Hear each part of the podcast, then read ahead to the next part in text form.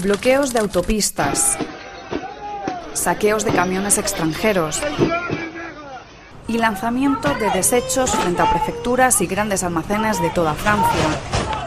Los agricultores franceses, bautizados ya como los chalecos verdes, llevan una semana bloqueando el país en protesta por la precarización del sector.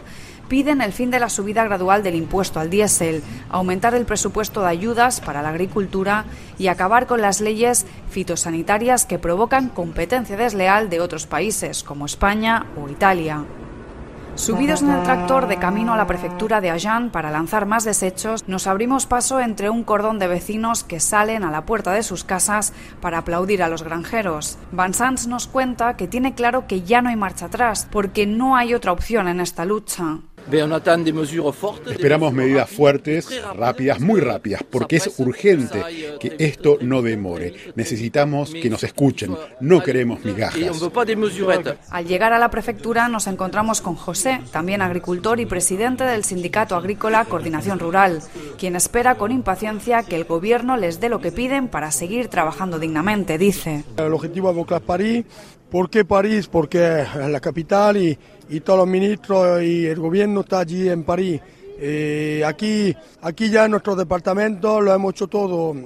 Ya, no, ya aquí ya no nos escuchan, los, los prefectos no tienen ningún poder. Forman parte de esos 55.000 agricultores franceses que desde hace una semana han cambiado la granja por carteles de protesta, porque según se puede leer en las telas que cuelgan de los tractores, quien siembra miseria recoge cólera porque aquí en Francia tenemos muchas normas ecológicas y bastantes problemas. Hoy la agricultura en Francia es muy complicada y hemos manifestado para tener documentos más simplificados. Estamos esperando resultados del prefecto de Argen, eh, estamos esperando resultados económicos de un año, anulación de créditos de un año y anulación de las taxas de los productos fitosanitarios. El sábado, gran parte de los agricultores levantaron los bloqueos de las principales vías del país para prepararse y coger el tractor camino hacia París.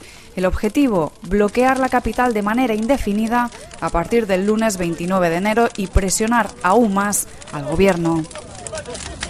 La revuelta de los chalecos verdes no solo es cosa de Francia, ya se extiende por toda Europa, Alemania, Reino Unido, Rumanía y ahora Bélgica.